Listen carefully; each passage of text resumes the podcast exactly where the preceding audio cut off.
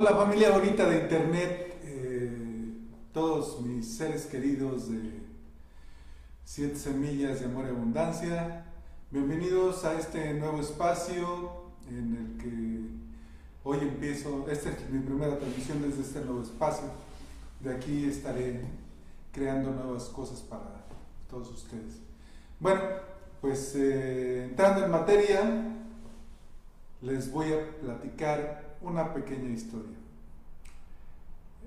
Hace muchos años, eh, cuando yo era un adolescente, los dinosaurios caminaban en la Tierra.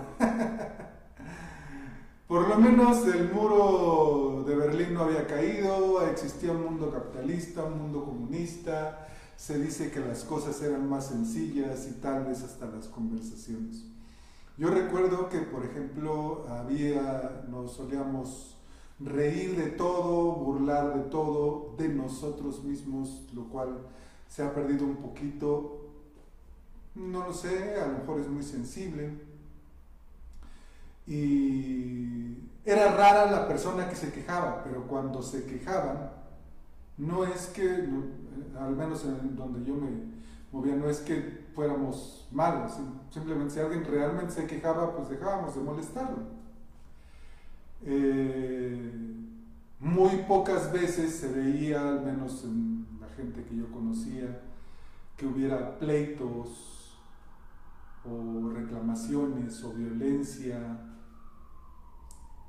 Eh, sin embargo, se veía de otras formas la violencia se veía la famosa violencia de género más a menudo que hoy en día, eh, pero insisto, no había tanta violencia externa. No digo que esté bien o esté mal expresarte, lo único que te digo es que la violencia creo, considero yo que no es el medio. Mi nombre es René López, soy coach ontológico, te doy la bienvenida a este nuevo espacio. Estamos en Siete Semillas contigo, parte del programa Siete Semillas de Amor Abundancia en esta crisis de cuarentena que la mayoría espero estén en casita o protegiéndose por lo menos cuando salen. Me encantará verlos a todos porque ya he tenido casos de muchos familiares enfermos, de conocidos fallecidos y la cosa realmente existe, pero justamente es este problema de que no nos sabemos comunicar el cual hace que no creamos las cosas. Te repito, mi nombre es Coach López y hoy vamos a estar platicando un poquito acerca de este tema de las conversaciones. Habrás visto que en el tema te puse este, cosas como los pleitos o como las quejas y lo que se trata es de lo siguiente. Muchas supongo que ustedes se habrán enterado últimamente que expresarte libremente otra vez ya no está bien visto.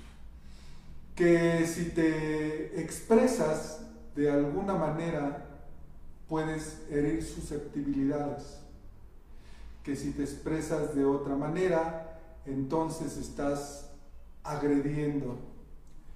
Si te expresas de esta otra manera, entonces estás mintiendo. Y la realidad es que la comunicación tiene muchos puntos de vista.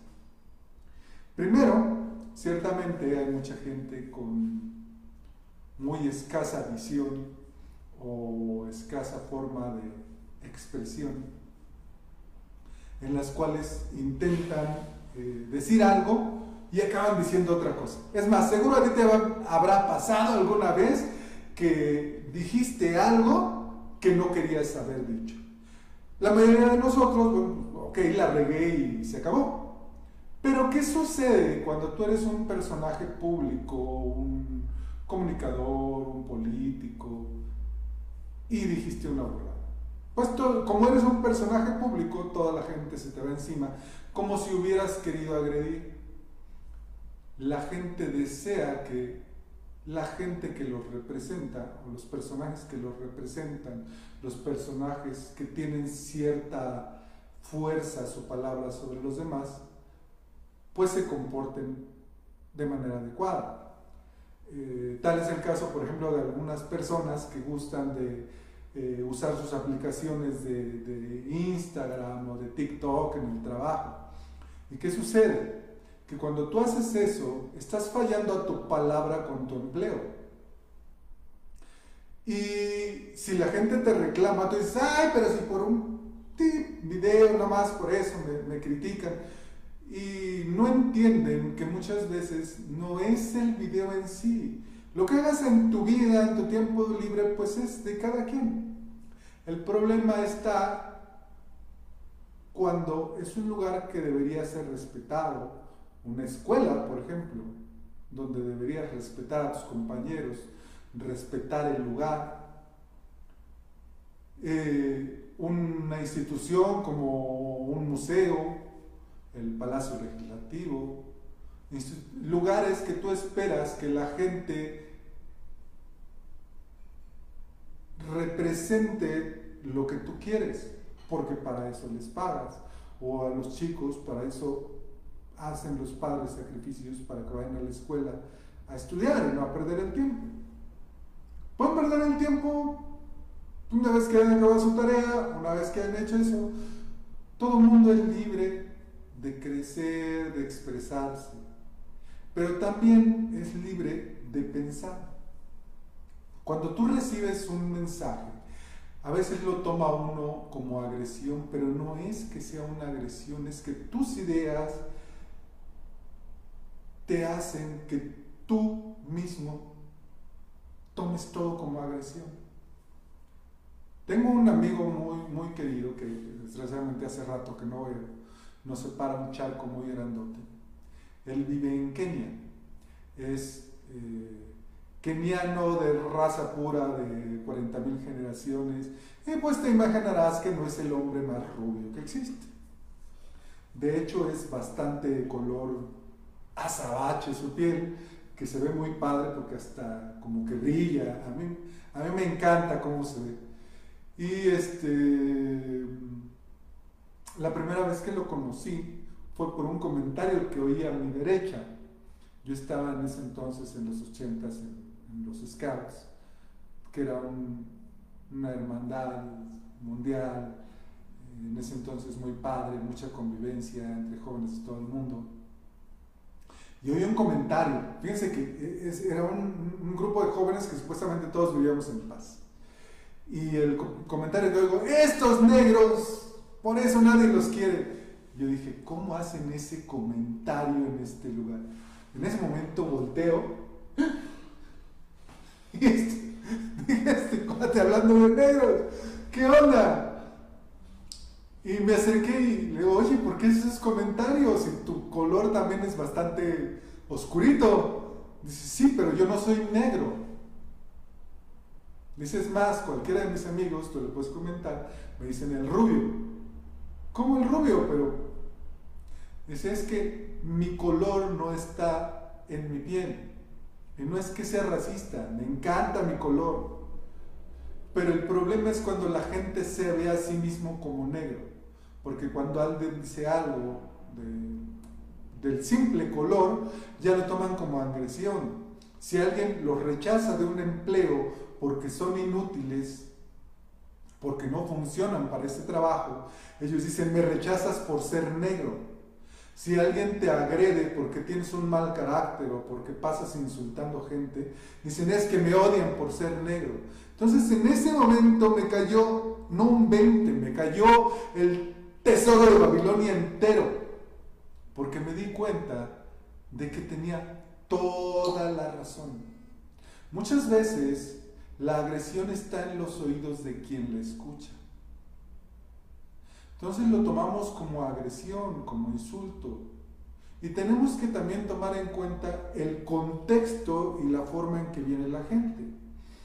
Sabemos, por ejemplo, que desde que el mundo es mundo, tal vez desde hace unos 5 o 6 mil años, de que, desde que el primer hombre se comunicó, alguien se ha burlado de otro y se ha reído y han hecho comedia y de ahí surge la comedia y surgieron los bufones que se burlaban de los reyes y hay historias muy divertidas de bufones bufándose eh, del rey en persona. Y hoy en día eso está mal visto que tú te burles de la persona. Yo no digo que esté bien burlarse de los familiares. Es más, ni siquiera de la persona, pero sí del hecho. Yo alguna vez oí un comentario de una persona muy inteligente que dijo, es que yo no me burlo del tarugo, me burlo de sus tarugadas. Claro, porque si se supone que esa persona no se ha dado cuenta de lo que hace es porque a lo mejor necesitas exagerarlo para que se dé cuenta. No te estoy diciendo que te burles. Yo jamás, jamás, jamás, y mucha gente lo sabe, me ha gustado que te burles de, por ejemplo, de alguien que cae, mucho menos de alguien porque sea ciego o porque sea tal o porque sea tal. Pero hoy esa burla, incluso dentro de las casas, está creciendo. Esa sensación de agresión está creciendo. Porque dejas de observar quién lo dice, en qué contexto lo dice, por qué medio lo dice. Y a veces esa persona es tu tía, es tu tío. Y empiezan las agresiones. En estos tiempos de encierro, de cuarentena, me he enterado tristemente de varios casos también, dada la violencia intrafamiliar que sabemos que existe y el poco respeto que hay y la menor tolerancia que existe. Que ha habido casos de mucha gente que se ha matado entre sí, gente que en realidad se ama y que algún vecino que oyó la discusión se enteró que fue por una estupidez.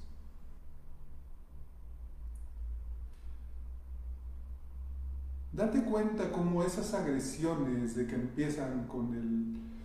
cuando uno está de un lado y criticando al otro, esas famosas críticas para quedar bien con otros, como lo hacen muchos políticos, no están, no son adecuadas y no están respetando a quien dicen que representan.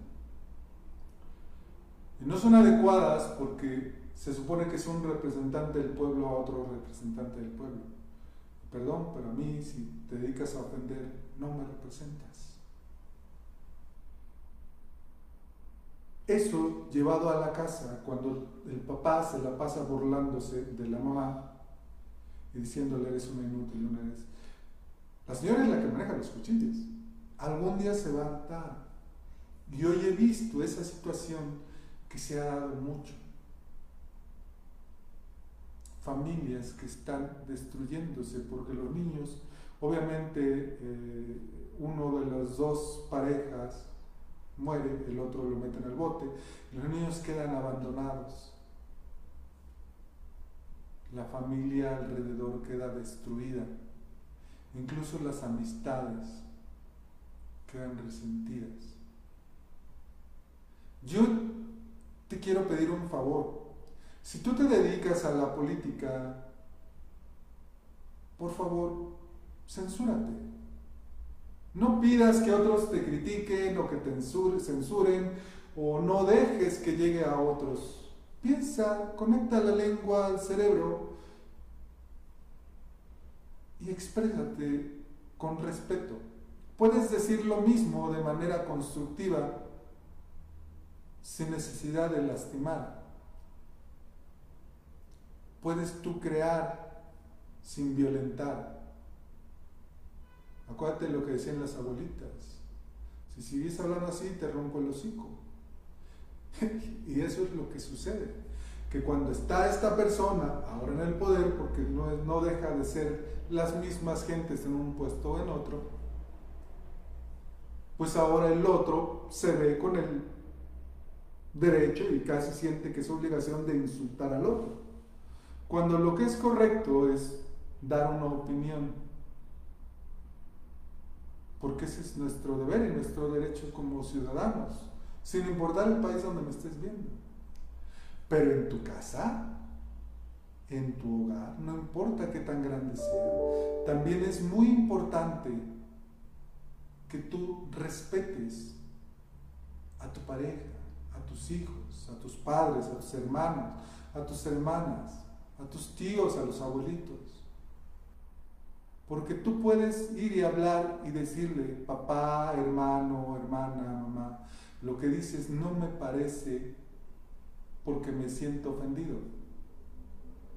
No necesitas ir y violentar, ya no te aguanto porque no sé qué.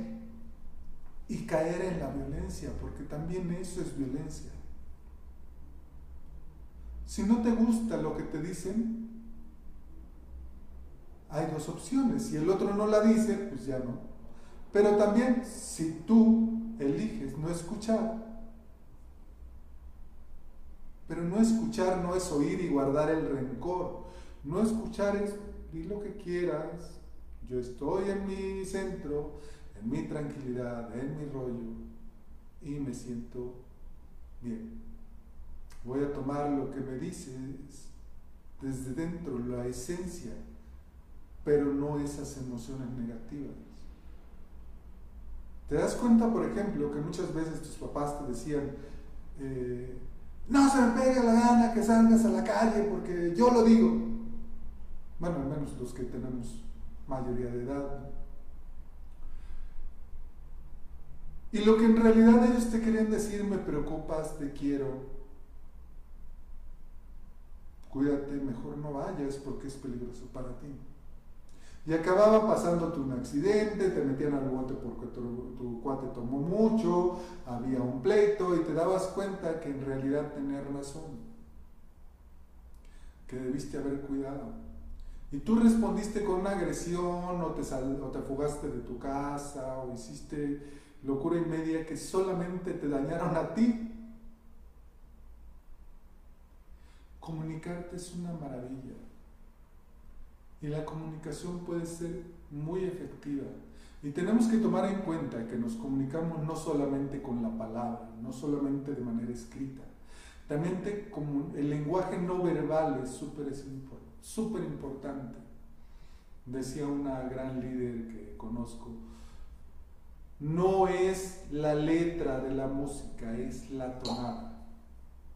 No es lo que dices, sino cómo lo dices. Imagínate cómo sería tu vida si en vez de decir a tu pareja o a, pues, a tus hijos, a tus padres, pues es tu bronca, haz lo que tú quieras, no es mi problema. A decirle, mira, yo no puedo hacer nada porque no, no está en mis manos pero te apoyo aunque sea moralmente. ¿Cierto?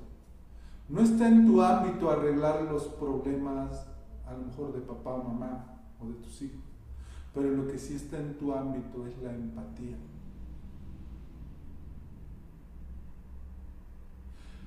Hace unos años, cuando yo conocí a, mi querida maestra Ana Escalante y este fabuloso programa de Siete Semillas, yo estaba cerrado, pero súper cerrado a lo que decía. Para mí todo lo que decía es una psicología. Esa era la forma en que lo decía. Hoy reconozco que estaba mega equivocado en cuanto a la profesión, en cuanto a las personas y en cuanto a este tipo de programas. Pero en ese momento ese era mi pensamiento. ¿Cómo le voy a hacer caso a una tipa que solamente se ha dedicado a una cosa yo tengo varias carreras, yo sé muchas cosas, yo sé más que ellos, más soy más grande que ellos. Creo que nunca. En ese momento era así. Hoy me puedo reír muy padre, muy divertido y me doy cuenta cuántos errores podemos cometer con lo que decimos.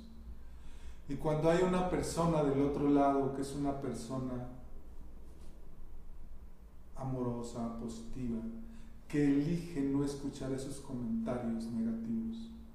Puede hoy ser una gran y entrañable amiga, una estupenda y fabulosa maestra, que amo, que adoro.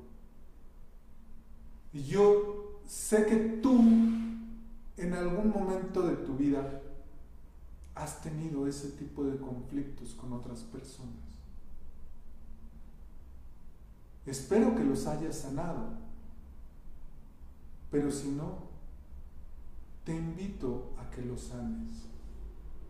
A que establezcas nuevas relaciones y que vayas creciendo, que sean relaciones positivas. Porque incluso con aquella gente que no te cae bien puedes llegar a construir grandes cosas. Yo quiero invitarte a que permanezcas en, estos, en estas conferencias que estamos dando. Créeme que son conferencias muy, muy, muy pensadas en ti.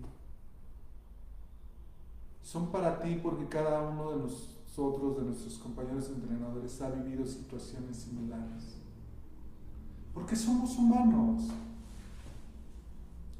Y todos hemos vivido situaciones difíciles de una u otra forma. En dos semanas yo estaré iniciando nuevamente otro ciclo de este fabuloso programa que es Siete Semillas de Amor y Abundancia. Ahí vas a aprender junto con nosotros temas como amarte a ti mismo, temas como el ser, cómo comunicarte mejor, cómo soltar esas emociones negativas, cómo tener claridad en lo que haces, cómo aceptar lo positivo de la vida, cómo tener una vida fabulosa. Quiero cerrar con, con otra breve anécdota. Hace ocho años, hace nueve, diez años yo era un empresario más o menos exitoso. Tuve experiencias muy hermosas y yo me sentía muy contento. En ese momento pensé, creía que tenía la felicidad en mi vida. Hoy sé que no, porque hoy que la siento es muy diferente. Eh, los que me conocen saben que es casi imposible dejar de sonreír, de reír, aún en las peores situaciones. Tuve un problema y dos años más tarde estaba yo en la peor de las situaciones emocional, moral, económica, social, rechazado, con tan poca valía por mí mismo que llegué a estar en la calle. Y hoy solo te puedo decir, soy el hombre más feliz que puede haber. Tal vez haya muchos como yo, pero más, yo creo que ya hasta aquí llegamos. Y la felicidad no es reír un rato, la felicidad no es pasar un buen rato. Eso no es la verdadera felicidad. Créeme, lo viví.